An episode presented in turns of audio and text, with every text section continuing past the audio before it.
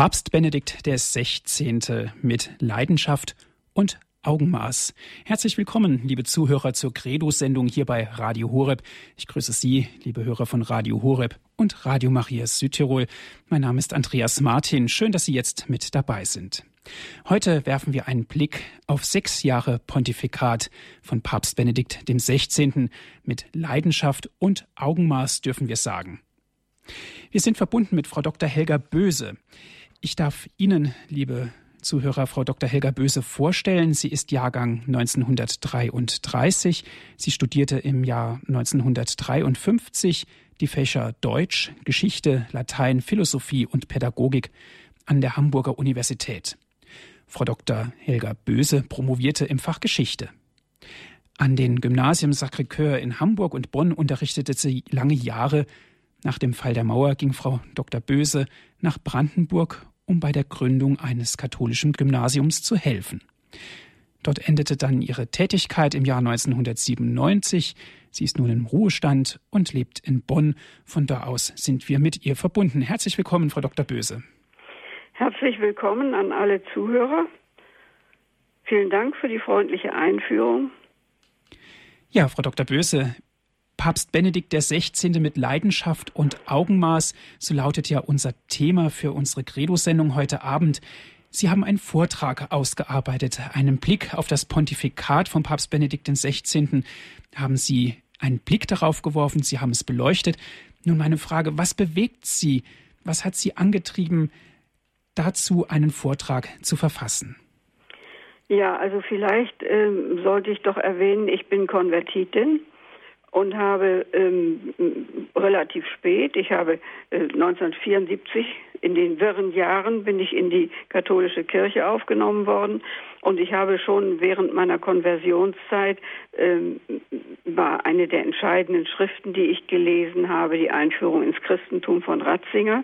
Ich habe äh, viel Ratzinger gelesen, ähm, neben anderem ähm, so dass ich so zu ja, in moderner Ausdrucksweise sagen würde, ich bin eigentlich ein Ratzinger-Fan geworden und war äh, sehr berührt und sehr begeistert, als Ratzinger dann äh, zum Papst gewählt wurde und habe natürlich dieses Pontifikat mit besonderer Anteilnahme verfolgt, mh, auch ähm, weil ich obwohl ich die Kirche ähm, sehr lieben gelernt habe, ähm, natürlich mir auch in manchem ähm, Gedanken und Sorgen gemacht habe in Bezug auf äh, gewisse ja, Verirrungen, Verflachungen und so weiter. Und so habe ich also von diesem Papst, äh, der äh, ein so klares Bild vom Glauben hat, einiges erhofft.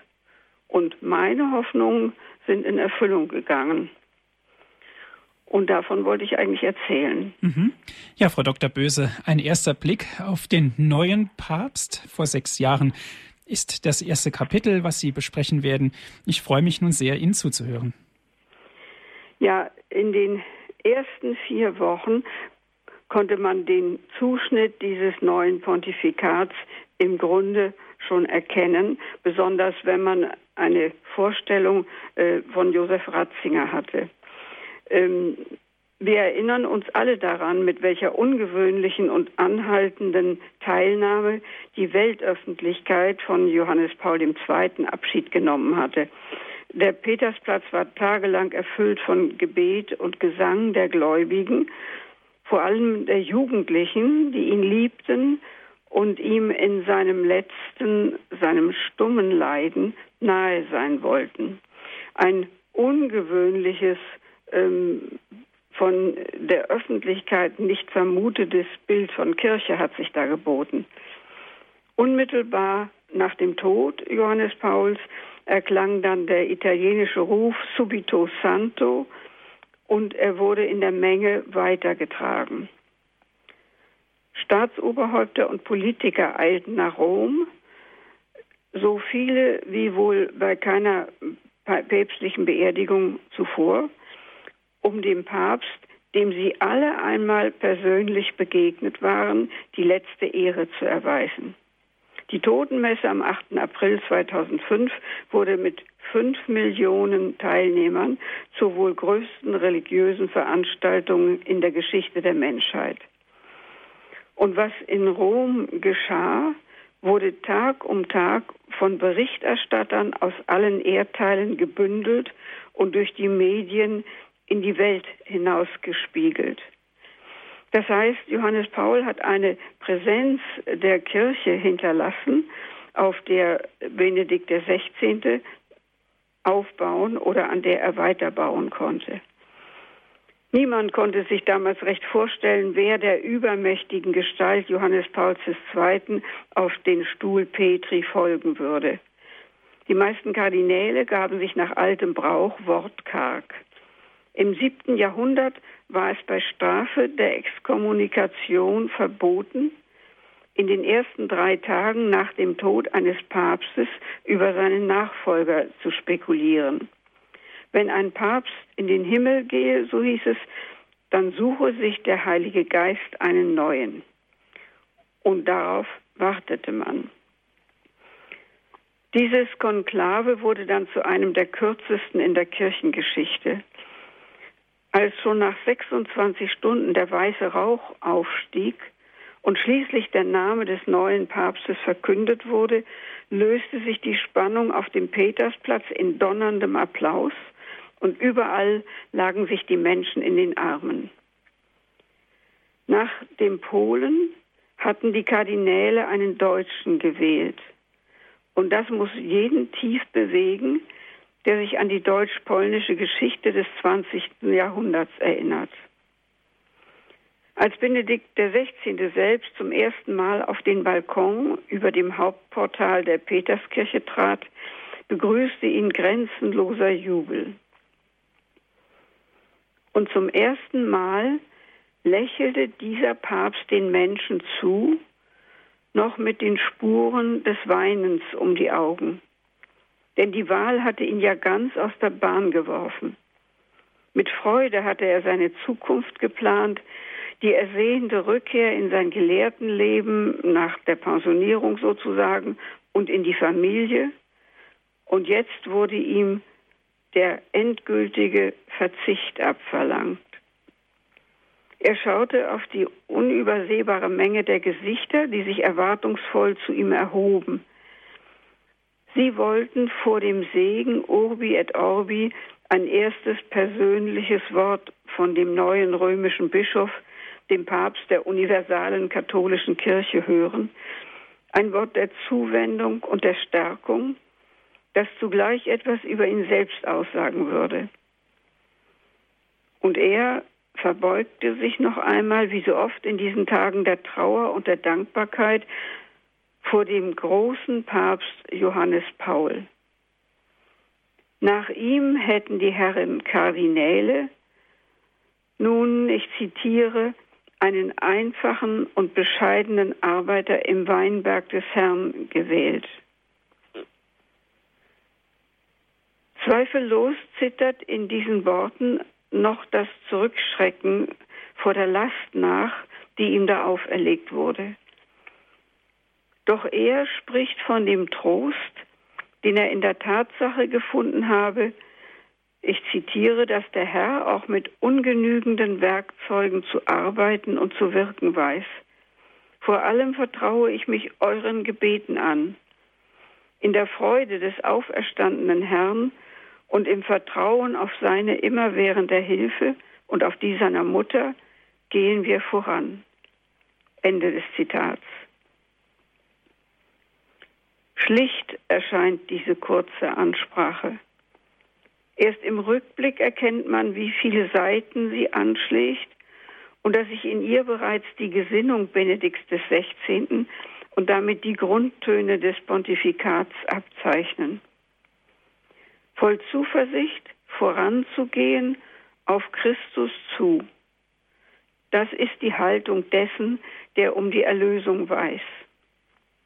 Schon bei dieser ersten Begegnung lässt er die Menschen an der eigenen inneren Bewegung teilnehmen und an seinem unbestechlichen Blick auf die Wirklichkeit, an der Not und an der Hoffnung, die ihn dennoch trägt. Jedes seiner Worte hat das volle Gewicht der Wahrheit, die in einer langen, lebendigen Gottesbeziehung ruht. Auch in diesem bedeutsamen Augenblick, in dem ihm ein letztes Opfer abverlangt wird, ist Benedikt XVI. unbeirrbar er selbst. Das erste offizielle Foto, das bei dieser Gelegenheit gemacht wurde, fängt seine Persönlichkeit auf unerwartete Weise ein. Es zeigt ihn nicht in der weißen Soutane, wie es sich gehört hätte, sondern mit einem einfachen Rochett bekleidet und unter dessen weiten Ärmeln schaut der alte schwarze Pullover hervor, mit dem Kardinal Ratzinger sich vor der römischen Kälte geschützt hat. Wie immer hatten für den neu gewählten Papst Gewänder in drei verschiedenen Größen bereitgelegen. Ihm aber hatte keines gepasst. Das für einen kleinwüchsigen Mann geschneiderte hatte sich als zu klein erwiesen. Er fügte sich auch da, trotz seiner Einfachheit, nicht in das gängige, das erwartete Maß.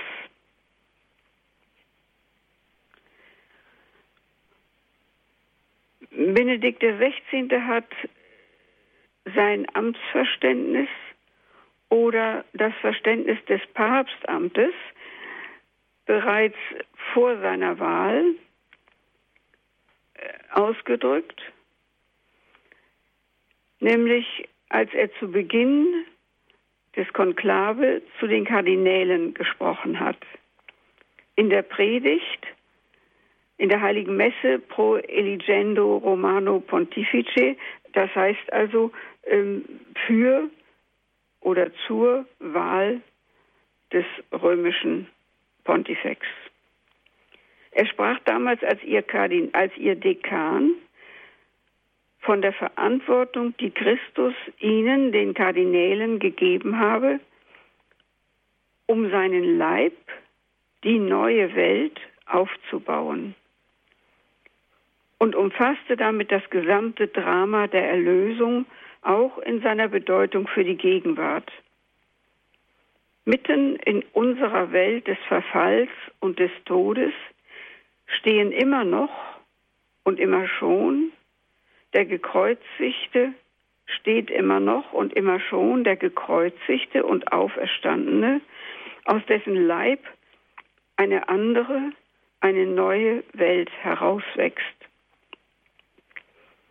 Souverän deckte Ratzinger dann eine der grundlegenden Bedrohungen für die Menschheit unserer Zeit auf, nämlich die autoritäre Herrschaft des Relativismus. In ihr hat die uralte Widerständigkeit gegen Gott eine neue Form angenommen. Hinter der schönen Maske der Toleranz, die wir doch immer alle so geliebt haben, hat sich fast unbemerkt ein Zerrbild der Meinungsfreiheit ausgebreitet. Die unterschiedlichsten Ansichten dürfen nunmehr mit dem gleichen Respekt rechnen, aber nur solange sie nicht mit dem Anspruch auf objektive Wahrheit vorgetragen werden. Wertungen sind nur dann noch erlaubt, wenn man gegenteilige Werte ebenfalls als gültig anerkennt. Wer dieser Haltung widerspricht, wird schnell als Fundamentalist abgeurteilt und an den Rand des gesellschaftlichen Meinungsaustausches gedrängt.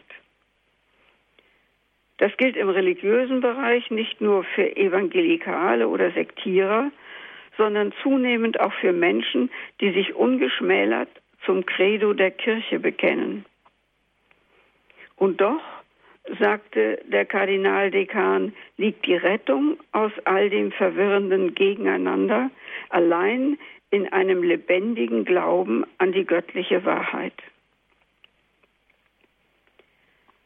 Josef Ratzinger stellte der verfinsterten Welt die leuchtende Gestalt des auferstandenen und gegenwärtigen Herrn entgegen. Christus, so verkündete er, trägt in seinem Leib und in seiner Seele die ganze Last des Bösen, dessen ganze zerstörerische Kraft. Er verbrennt und verwandelt das Böse im Leiden, im Feuer seiner leidenden Liebe. Ende des Zitats. Nur in der Annäherung an ihn, in der persönlichen Freundschaft mit ihm, in dem Wahrheit und Liebe eins sind, können die auf ihrer Eigenheit beharrenden Menschen zusammengeführt werden, kann unter ihnen Einheit geschaffen werden, eins sein im geheimnisvollen Leib Christi. Er ist die Grundlegung einer neuen Welt inmitten der Widersprüchlichkeit. Jesus selbst hat die Jünger zu seinen Freunden gemacht. Und zwischen Freunden gibt es keine Geheimnisse, sagte Ratzinger und erinnerte die Kardinäle an das, was ihnen unverlierbar geschenkt worden ist. Christus zeigt uns sein Antlitz, sein Herz, seine Liebe bis zum Kreuzestod. Er vertraut sich uns an, gibt seinen Priestern die Vollmacht, durch sein Ich zu sprechen, das ist mein Leib und ich spreche dich los. Er vertraut ihnen damit seinen Leib, die Kirche an. Er vertraut, ich zitiere, unseren schwachen Händen seine Wahrheit an, das Geheimnis von Gott, Vater, Sohn und Heiligen Geist, eines Gottes, der die Welt so sehr geliebt hat, dass er seinen einzigen Sohn hingab. Und welche Antwort geben wir? fragte Ratzinger und stellte den Kardinälen ein Bild dieser Freundschaft vor Augen. Freundschaft miteinander haben heißt, nach dem Willen des Freundes zu fragen und ihn zu dem eigenen werden zu lassen. Jesus hat uns in Gethsemane gezeigt, dass sich nur in dem mühsamen Ringen um Übereinstimmung in der Willensentscheidung Erlösung vollzieht. Wir sind gerufen, Frucht zu bringen, und zwar Früchte, die bleiben. Was heißt das? Geld, Bauten und Bücher bleiben nicht, sagte er, der Gelehrte. Es bleibt nur, ich zitiere, was wir in die menschlichen Seelen gesät haben, die Liebe, die Erkenntnis, die Geste, die das Herz zu berühren vermag, das Wort, das die Seele für die Freude des Herrn öffnet. Nur so wird die Erde vom Tal der Tränen in einen Garten Gottes verwandelt. Ende des Zitats. Genau dieses Mühen um das Wort, um die Geste, die im Innersten anrühren, dieses Mühen, von dem Ratzinger ja nicht nur spricht, das sich vielmehr in dieser Predigt vor unseren Augen vollzieht, wird die gesamte Verkündigung Benedikts XVI. prägen. Nicht für sich will er Sympathien gewinnen, sondern für Christus. Die Liebenswürdigkeit des Gottessohnes und den Reichtum und die Schönheit der persönlichen Beziehung zu ihm will er deutlich machen. Oft hat man gesagt, dass die Menschen ihm auch bei den Massenveranstaltungen, die er selbst durchaus für fragwürdig hält, zuhören, dass sie wissen wollen, was er ihnen zu sagen hat. Denn hier spricht einer aus dem Herzen zu ihren Herzen. Er weiß, was die Menschen bewegt. Er vereint seine Empfindungen mit den ihren und schüttet sie wieder aus über alle, neu geordnet, geklärt und gereinigt im Licht des Glaubens und der Hoffnung. Dieser zurückhaltende Mann scheut sich nicht, um der Wahrheit und der Liebe willen allen, die ihn hören wollen, Anteil zu geben an seinen innersten Gefühlen, an der Helle der Freundschaft mit Christus. Seine Aussagen sind von einer unerhörten Präzision in der Analyse. Doch selbst wenn er düstere Szenarien zeichnet, schonungslos und abgründig, so übersteigt doch immer seine eigene, seine fühlbare Erfahrung der Güte Gottes jeden möglichen Anflug von Verzweiflung. Es gibt für ihn keine Ausweglosigkeit unter dem Blick der göttlichen Liebe. So löschen seine Ermahnungen den glimmenden Docht nicht aus, sondern richten ihn auf, damit er in der Gnade der Hoffnung neu aufflammen kann. Die Hoffnung, die Benedikt verkündet, ist keine Flucht vor der Wirklichkeit in das Reich der Wünsche. Sie ist erprobt und sicher gegründet und hat ihn selbst getragen, als er zutiefst erschrak vor der Aufgabe, die ihm noch am Ende seines Lebens zugemutet werden sollte. Und auch dieses Erschrecken verbarg er nicht. Ich zitiere, als langsam der Gang der Abstimmungen mich erkennen ließ, dass sozusagen das Fallbeil auf mich herabfallen würde, war mir ganz schwindelig zumute. Vertraute er am Tag nach seiner Amtseinführung einer ersten Gruppe von deutschen Pilgern an.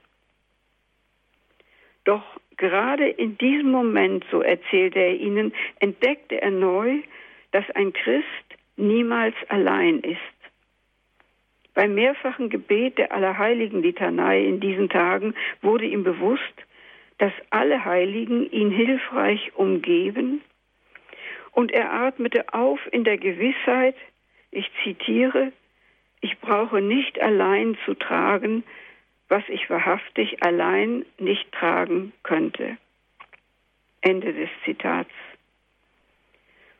Und es waren ja nicht nur die verstorbenen Heiligen, die ihm beistehen würden, es war die ganze Kirche, die in ihrer Kraft und Beweglichkeit sichtbar wurde in den Tausenden und Abertausenden von Gläubigen, die nach Rom geeilt waren, um einen neuen Papst zu empfangen. Die Kirche, so erfuhr es Benedikt in diesem Augenblick, ist lebendig und sie ist jung. An sie wendete er sich in seiner Predigt bei der Amtseinführung am 24. April 2005 und er wandte sich zugleich an die Welt, deren suchender und fragender Blick in den letzten Wochen auf Rom und den Papst gerichtet war. Er schaut auf die Menschen und schöpft für sie alle aus der Quelle seiner Begegnung mit Christus – in der Betrachtung des Evangeliums und in der Liturgie der Kirche. Sie verleiht dem Bischof von Rom an dem Tag der Amtsübernahme das Pallium und den Fischerring, und er erklärte, was da an ihm geschah, zum Heil aller. Er ließ die Zuhörer wissen, in welcher Gesinnung er den Dienst als Nachfolger Petri antrat, einen Dienst, der nicht nur die Gläubigen, sondern wahrhaft alle Menschen betrifft. Bevor ich auf die Einzelheiten weiter eingehe, ist es vielleicht ganz gut, eine kleine Besinnungspause zu machen und ein bisschen Musik zu hören.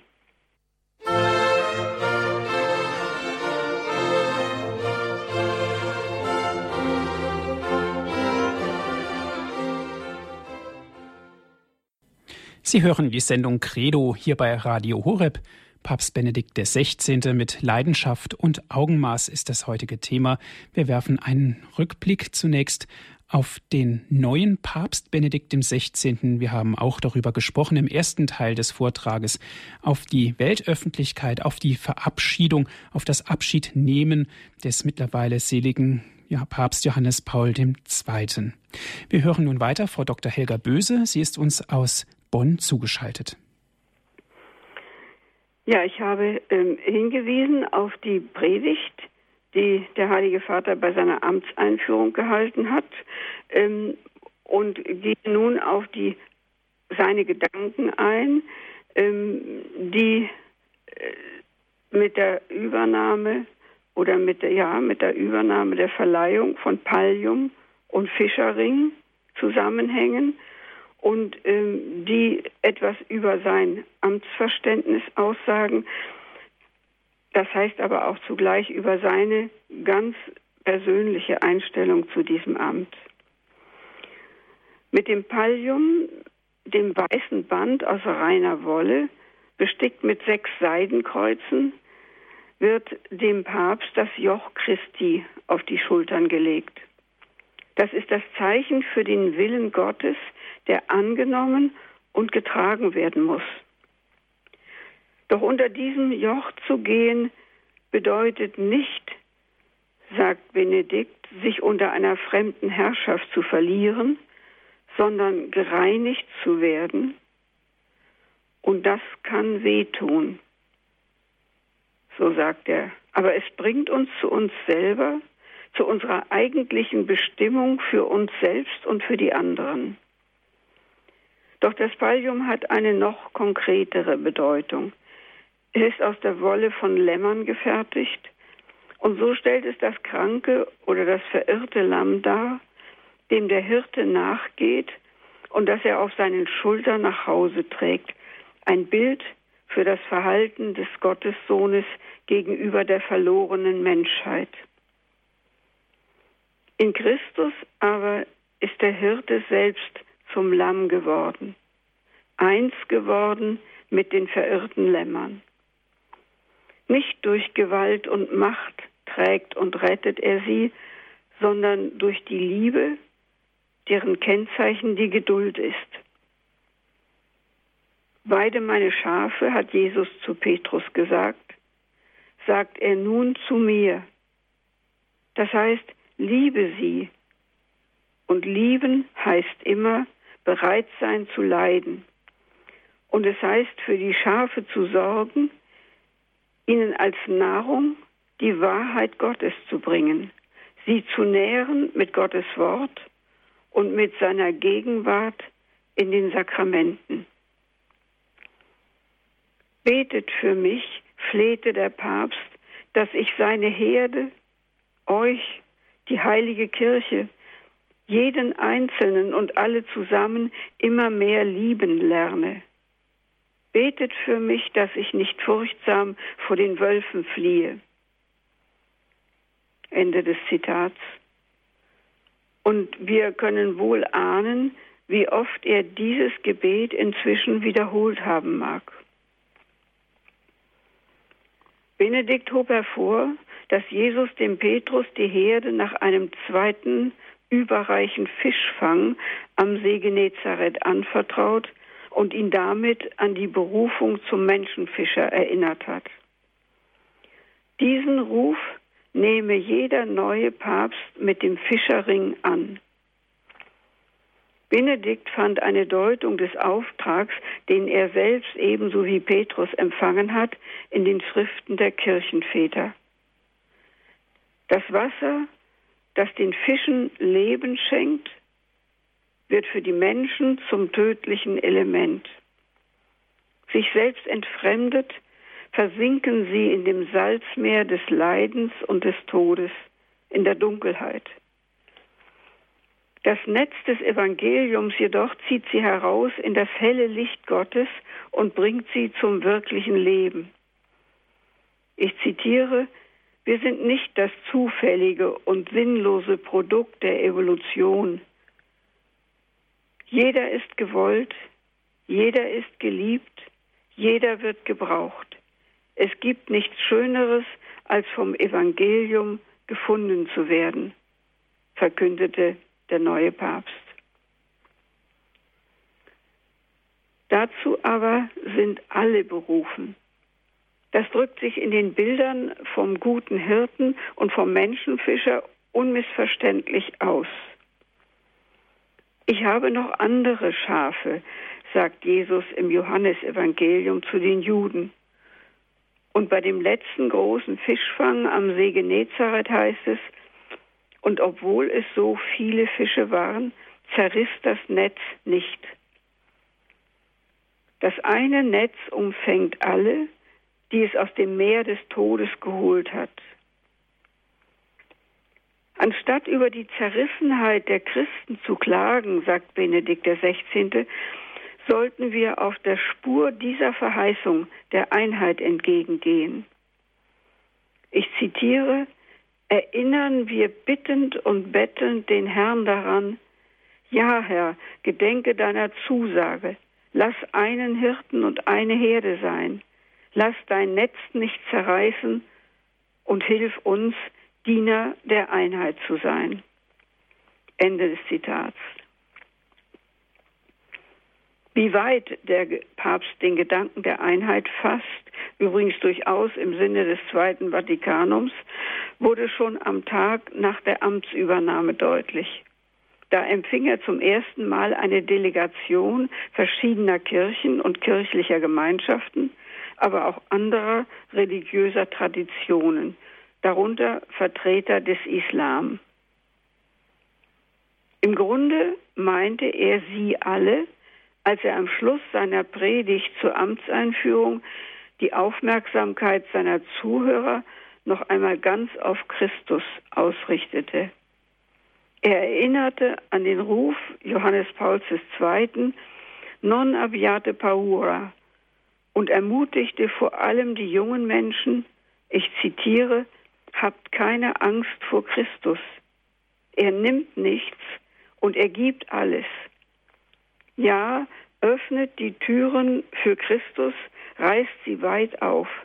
Dann findet ihr das wirkliche Leben. Amen. Ende des Zitats. Als Benedikt XVI. Damals seinem kraftvollen Vorgänger, dessen Macht in der Ohnmacht seiner Krankheit noch zu wachsen schien, auf den Stuhl Petri folgte, fragte man sich voll Spannung, was wird er, der ganz andere, als Papst tun? Und jemand, der Josef Ratzinger gut kannte, antwortete mit leisem Lächeln, er wird predigen. Und das macht er bis heute, unermüdlich und auf vielfache Weise. Die Marksteine für sein Pontifikat hatte er schon in den ersten Ansprachen gesetzt. Die Person Jesus Christus steht im Mittelpunkt seiner Verkündigung und auf ihn zu hören bleibt Maßstab für das Handeln der Kirche und des Papstes. Gemeinsam mit den Bischöfen trägt er die Verantwortung, den Leib Christi aufzubauen, die von ihm gewollte neue Welt inmitten der alten, so haben wir es gehört. Dem Nachfolger Petri fällt dabei die besondere Aufgabe zu, seine Brüder im Glauben zu stärken. Er muss, ich zitiere, Führer sein im Bekenntnis des Glaubens an Christus, den Sohn des lebendigen Gottes. Die Kathedra, der Lehrstuhl von Rom, ist vor allem Kathedra dieses Glaubensbekenntnisses, sagt Benedikt bei der Eucharistiefeier anlässlich der feierlichen Inbesitznahme der Kathedra des Bischofs von Rom in der Lateranbasilika. In das Bekenntnis gehört der Glaube an den Heiligen Geist und an die von ihm geleitete universale Kirche. Ich zitiere, wenn aber jener kommt, der Geist der Wahrheit, wird er euch zur vollen Wahrheit führen. So hatte Christus seinen Jüngern verheißen. Als die Kirche zu Pfingsten geboren wurde, war sie folglich nicht vollendet, sondern dazu bestimmt, in die Zeiten und die Kulturen hinein zu wachsen, ohne sich in ihnen zu verlieren. Auch das Verständnis der Heiligen Schriften erschloss sich den Aposteln erst unter der Leitung des Heiligen Geistes und sollte sich in der Geschichte zunehmend auf die Wahrheit hin erschließen und vertiefen. Diese fortlaufende Suche nach der Wahrheit durfte jedoch den Glauben nicht verdunkeln, denn er war das Fundament, auf dem die Christen lebten, die endgültige Gewissheit, für die sie zu sterben bereit waren. Daher brauchte die Kirche eine Instanz, die ermächtigt war, theologische Forschungsergebnisse auf ihren Wahrheitsgehalt zu untersuchen und sie schließlich zu bestätigen oder zu verwerfen. Ohne die Lehrvollmacht, deren Symbol die Kathedra ist, ließe sich weder die Einheit im Glauben noch die Ausrichtung auf die Wahrheit erhalten. So ist die Lehrvollmacht verankert im Wurzelgrund der Kirche. Sie gehört zur Aufgabe des Bindens und Lösens, die Jesus dem Petrus und nach ihm den Aposteln übertragen und für die er sie in besonderer Weise mit dem Heiligen Geist ausgerüstet hat. Dass sie damit nicht zum Herrschen, sondern als Diener eingesetzt sind, hat er ihnen mit der Fußwaschung beim letzten Abendmahl deutlich gemacht. Zu diesem Dienst gehört die vordringliche Sorge für die Erhaltung des Gehorsams gegenüber dem einen Glauben. Niemand hat das Recht, sich davon auszunehmen. Auch der Papst kann keine willkürlichen Entscheidungen treffen, sondern muss durch sein Tun immer, ich zitiere, sich selbst und die Kirche zum Gehorsam gegenüber dem Wort Gottes verpflichten. Ende des Zitats. Dabei ist er an die große Gemeinschaft des Glaubens aller Zeiten gebunden und das heißt, ich zitiere, an die verpflichtenden, auf dem Pilgerweg der Kirche entstandenen Interpretationen. Das sind eindeutige Aussagen, die der Papst an den Anfang seines Pontifikats gesetzt hat. Hinter sie kann niemand zurück, der ernsthaft über Reformen in der Kirche nachdenken will. Wer meint, man könne einfach auf die Verhältnisse der Urkirche zurückgehen und die geschichtliche Entwicklung außer Acht lassen, der greift zu kurz. Denn er leugnet im Grunde, dass die Kirche immer Ort der Gegenwart und Wirksamkeit des Heiligen Geistes war und ist, wie es das Glaubensbekenntnis im dritten Artikel bezeugt. Benedikt XVI. hat das eben beschriebene Amtsverständnis nicht allein durch Worte, sondern ebenso durch sorgfältig erwogene Zeichen ausgedrückt und für sich angenommen. Zeichen, die auch den anderen christlichen Gemeinschaften bekannt sind und von ihnen gelesen werden können, vor allem von der uns am nächsten verwandten orthodoxen Kirche. Auf die Tiara, ein Sinnbild geistlicher und längst vergangener weltlicher Macht, hatte schon Paul VI. nach dem Zweiten Vatikanischen Konzil verzichtet.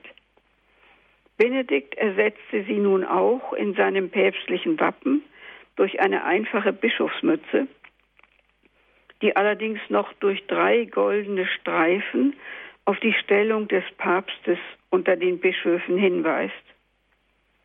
Und erstmals fügte er dem Wappen das Pallium hinzu, als Bekenntnis zu der Verantwortung gegenüber Gott und den Menschen, die ihm mit seinem Amt auf die Schultern gelegt wurde.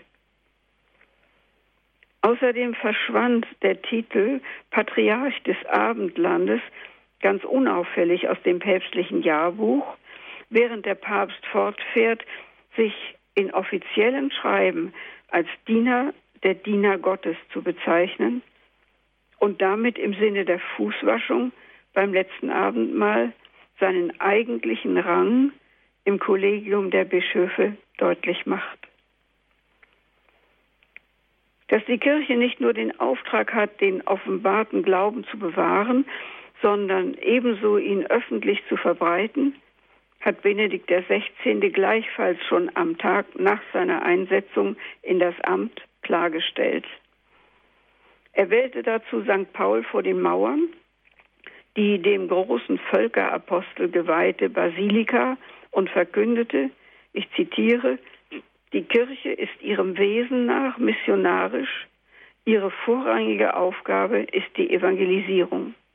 Ende des Zitats. Und man fragt sich, wie man das in der nachkonziliaren Zeit anders sehen, wie dieser Auftrag so hinter dem Nebelvorhang von Toleranz und Pluralismus verschwinden konnte. Denn das Zweite Vatikanische Konzil hatte noch deutlich von der Notwendigkeit der Mission gesprochen, damit, ich zitiere aus dem Dekret Argentis, die Herrschaft Gottes überall auf Erden angekündigt und aufgerichtet werde.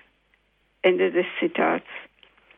Diese Worte zitierte nun der Papst und fügte hinzu, als Nachfolger Petri bin ich hier, um im Glauben diese Gnade des Apostolats wieder zu beleben. Ende des Zitats. Das heißt die Gnade, die an die Sendung geknüpft ist. Und er denkt dabei nicht an Pastoralpläne, sondern weist auf die große Zahl der Märtyrer im 20. Jahrhundert hin. Wenn es wahr ist, sagte er, dass aus der Saat ihres Blutes neue Christen erstehen, dann können wir berechtigterweise zu Beginn des dritten Jahrtausends ein neues Wiedererstarken der Kirche erwarten, vor allem dort, wo sie um des Glaubens und der Verkündigung des Evangeliums willen besonders gelitten hat. Ende des Zitats. Nicht auf Reformen der Pastoral oder kirchlicher Strukturen, so nützlich sie sein mögen, gründet sich folglich die Hoffnung Benedikts XVI., sondern auf die innere Hinwendung der Gläubigen zu Christus, die sein Antlitz in der Verkündigung und im Leben der Kirche aufstrahlen lässt. Denn alles apostolische Wirken erwächst aus dem Gebet. Vor dem Herrn zu stehen, erklärte er bei einem ersten Treffen als Bischof von Rom mit den Priestern und Diakonen seiner Diözese, ist eine wahre pastorale Priorität, letzten Endes die wichtigste und nicht etwas, das neben der pastoralen Arbeit steht. Ende des Zitats. Im Verkündigen kommt es auf das Zuhören an, sagte er, und zwar in einem doppelten Sinn. Die Seele muss sich für Christus öffnen und innerlich auf sein Wort hören, sodass sie es wahrhaft aufnimmt und sich in ihrem Sein von ihm verändern und umgestalten lässt. Zum Zweiten gilt es, die Menschen zu hören und sie ernst zu nehmen, auch ihre Probleme, die sich dem Glauben entgegenstellen. Wir müssen den Grund des Glaubens verstanden haben, um ihnen wirklich begegnen zu können, sagte der römische Bischof seinen Seelsorgern. Und das Wort des Glaubens muss so sehr verinnerlicht sein, dass es zur Antwort wird in einer Sprache und mit Empfindungen, die unsere Zeitgenossen verstehen können. Niemand könne erwarten, betonte Benedikt mit dem ihm eigenen Realismus, dass die Menschen sich sofort mit der ganzen Lehre der Kirche anfreundeten. Es komme vielmehr darauf an, die Kirche selbst als Gemeinschaft der Heiligen vor ihnen aufleuchten zu lassen.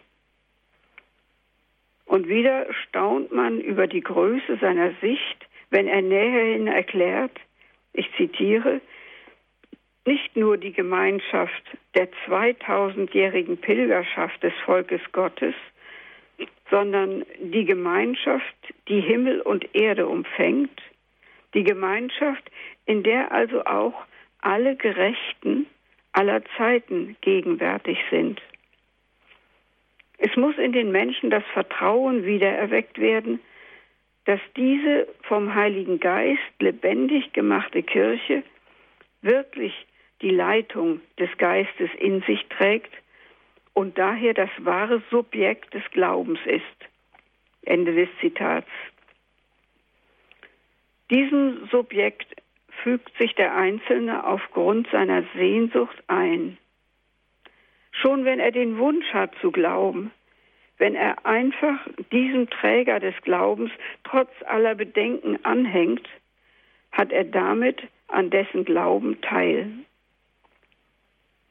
Dies können wir allen anbieten, verkündete Benedikt und beschrieb die Kirche als einen Strom von Wanderern, dem sich alle anschließen können, die wenigstens entfernt dasselbe Ziel vor Augen haben.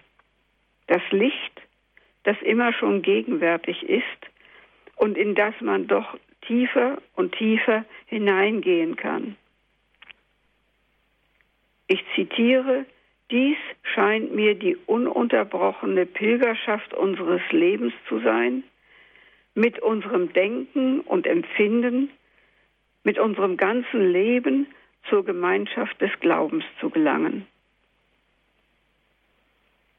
Ich danke Ihnen für Ihre Aufmerksamkeit. Herzlichen Dank, Frau Dr. Böse, für Ihre Ausführungen. Liebe Zuhörer, wenn Sie Fragen haben, jetzt ist die Möglichkeit, mit uns ins Gespräch zu kommen.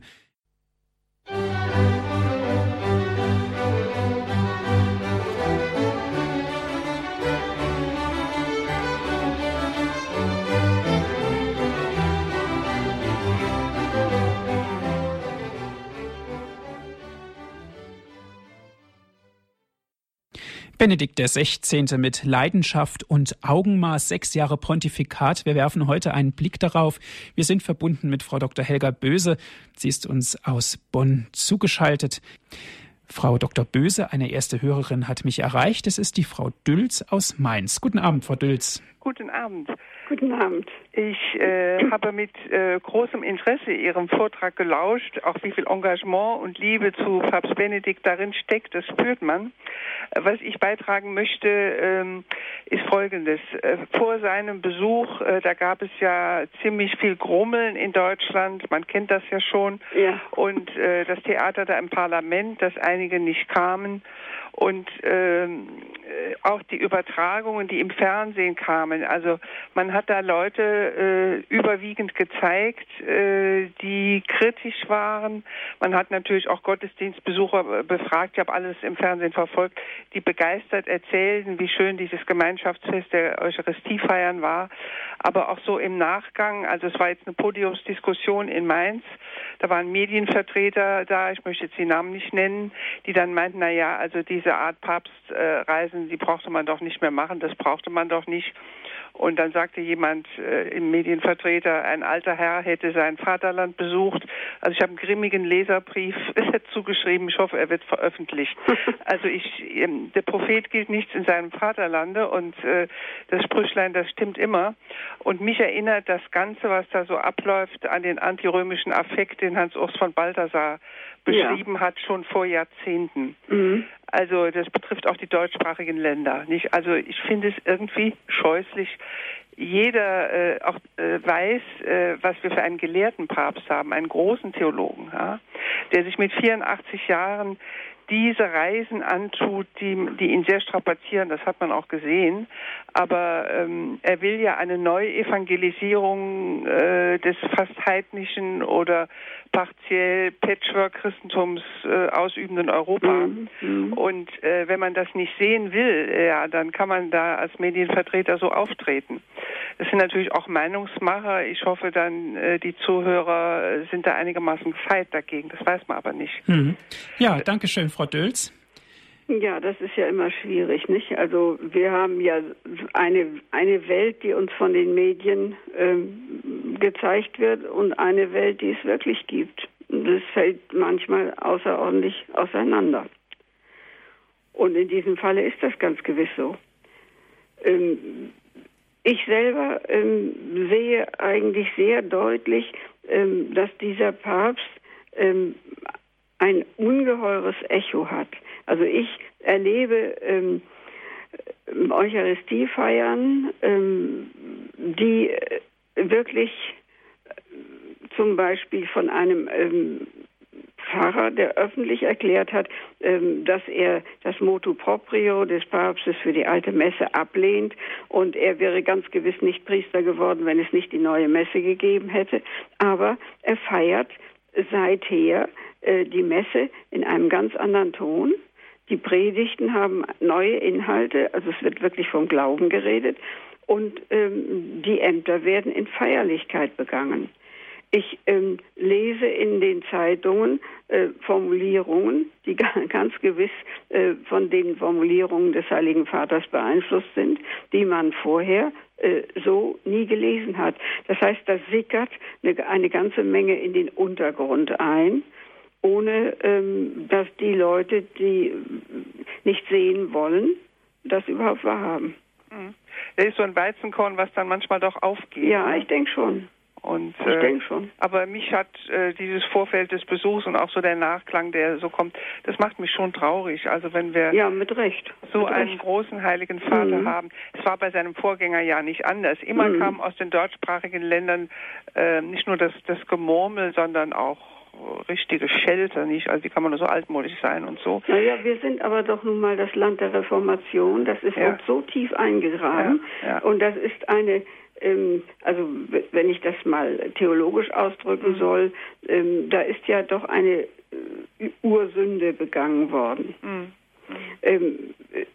In Bezug, wo, womit ich gar nicht jemanden persönlich angreifen Mhm. will. Da ist, ja auch immer viel ähm, persönliche Not dahinter, Mhm. zum Beispiel bei einem Martin Luther. Aber Mhm. egal, ähm, es ist die Sünde des, des, des sich distanzieren wollens und es besser wissen wollens. Natürlich Und das ist uns war die geblieben. Kirche damals sehr, sehr korrupt und im Sicher. Niedergang. Ne? Sicher. Und, und, die, und wir wissen ja, dass die katholische Kirche an dieser Spaltung auch ihre Schuld hat und auch eingesteht, nicht? Also das ist gar nicht zu bestreiten. Mhm. Ähm, die Schuld liegt nicht, äh, nicht einseitig auf einer Seite, aber diese, aber diese, ähm, das, was da geschehen ist, es, es, es, es hat eine Wunde gegeben. Ja, und diese gut. Wunde ist nie mehr verheilt, die schwert Mhm. weiter. Ja, danke schön, Frau Dülz, für Ihre Anregungen, für Ihren Einwand, den Sie gebracht haben. Herr Westrup ist der nächste Anrufer. Guten Abend. Guten Abend. Guten Abend. Liebe Frau Dr. Böse, ich fand es bemerkenswert, äh, Ihre, Ihr Papst oder wie Sie den Papst zitiert haben, äh, die Gerechten aller Zeiten, also auch, auch vielleicht schon Ja. in vorchristlicher Ja. Äh, wie, wie soll ich das auffassen? Ja, so meint er das. Ja, ja, ja, da, da, da gehen wir konform. Und zwar taucht bei mir da eine Frage auf, die möchte ich Ihnen gerne stellen. Und zwar, wie verhalten sich die Altkatholiken, also vor, wenn ich richtig informiert bin, vor Papst Pius IX. oder welcher war das hier, 1870 oder so? Wie, wie, wie, wie war das damals? Ich bin da nicht so genau, genau auf dem Lauf. Ja, ja, die, die sich 1870 nach dem, nach dem äh, äh, Vatikanum I abgespalten haben, nicht? Wie verhalten sich die Altkatholiken äh, zu dem Apostelamt des Papstes heutzutage äh, mit dem Anspruch der Unfehlbarkeit? Da hätte ich gerne nähere Informationen. Also äh, ich bin da gar keine gute Adresse. Ich kenne nicht einen einzigen Altkatholiken. Sie äh, treten selten an die Öffentlichkeit und äußern sich, sodass man äh, nicht sagen oder ich kann weiß jedenfalls nicht, was sie heute denken und wie sie denken. Ähm, aber sicher halten sie, äh, stelle ich mir vor, an der Entscheidung von damals fest, denn sonst würden sie ja nicht äh, in ihrer Glaubensgemeinschaft bleiben und äh, erkennen die Unfehlbarkeit des Papstes nicht an. Mhm. Gut, danke schön, Herr Westrup. Eine nächste Anruferin habe ich in der Leitung. Guten Abend. Guten Abend. Guten Abend. Ich äh, wollte mich nur recht herzlich bedanken für den wunderbaren Vortrag. Hat uns den Heiligen Vater nochmal richtig so lieb gemacht. Und ich glaube, die Liebe, die wir doch zu ihm haben, die spürt er doch. Es gibt ganz viele auch in Deutschland, die ihn sehr lieben. Und diese Liebe, die spürt er und die trägt ihn doch auch. Das denke ich auch. Deshalb wollen wir die Sache nur eigentlich von der besten Seite mal sehen. Ich, ich glaube, dass er, dass er ähm, ein äh, großes äh, Gespür hat, ähm, ja, für das, wovon ich auch gesprochen habe, für die, die Gemeinschaft der Kirche, äh, für das Gebet der Glaubenden. Mhm. Ja, danke schön. Frau Dr. Böse, was mich fasziniert, ist, jedes gesprochene Wort des Papstes kommt ja aus tiefster Seele und es ist ein Juwel sozusagen Ja. auch der heutigen Literatur. Allein schon, wie er sich ausdrückt, allein schon, welche Maßstäbe er setzt in seinen Ansprachen. Und ich behaupte, sagen zu dürfen, er lebt das ganz genau, was er gesagt hat, und zwar schon vorher. Es ist Ja. eine Überzeugung. Ja. Und das, und, und das ist es eben auch, weshalb er dann doch die Menschen, die ihm begegnen, fasziniert. Denn er, er stellt ja selbst gar keinen Anspruch für sich. Er, er will nicht auftreten, er will nicht großartig sein. Ähm, er ähm, schon diese diese Art, wie er den Menschen zuwinkt, das ist von einer solchen Bescheidenheit. Ja. Er, er, tritt ja immer äh, ganz hinter den Auftrag zurück, den er hat. Aber diesen Auftrag, äh, äh dieser Auftrag ist eben zu lieben, zu lieben und die Wahrheit zu lehren. Mhm. Und zu dienen, Diener und der Diener. Dienen, ja, ja, ja. Und das tut er. Und das tut er mit Leib und Seele und tut es ja. für die ganze Menschheit, für die ganze, ja. für alle Getauften eigentlich. Ja, und auch für, für alle. Also ähm, ich komme im Laufe meines Vortrags doch noch darauf, äh, wie sehr er immer alle Menschen einschließt. Ja. Also das heißt, äh, allen den Zugang offen hält und allen äh, zuströmen lässt, was ihm von Gott gegeben ist. Ja. Frau Dr. Böse, wir sind sehr gespannt auf alle weiteren Vorträge, die Sie vorbereitet haben. Ich darf mich ganz herzlich bei Ihnen bedanken. Die Sendezeit neigt sich nun doch langsam dem Ende zu. Dankeschön, Frau Dr. Böse, dass Sie sich die Zeit genommen haben und für uns hier bei Radio Horeb in der Credo-Sendung gesprochen haben. Ja, das habe ich gerne getan, um des Glaubens der Kirche und des Heiligen Vaters willen. und ich bedanke mich für, bei Ihnen für Ihre Moderation. Gerne. Liebe Zuhörer, die Sendung wurde für Sie aufgezeichnet. Wenn Sie sie gerne nochmal nachhören möchten, bestellen Sie sich einen CD-Mitschnitt. Dazu rufen Sie bitte unseren CD-Dienst an unter der Telefonnummer 08323 9675120. Noch einmal die Telefonnummer von unserem CD-Dienst, das ist die 08323 9675120. Und selbstverständlich, wenn Sie von außerhalb Deutschlands anrufen, wählen Sie bitte vorab die 0049, dann weiter mit der 8323 9675120. Ich darf mich bei Ihnen verabschieden. Dankeschön, dass Sie sich auch so zahlreich mit eingebracht haben in die Sendung. Alles Gute und auf Wiederhören, sagt Ihnen Andreas Martin.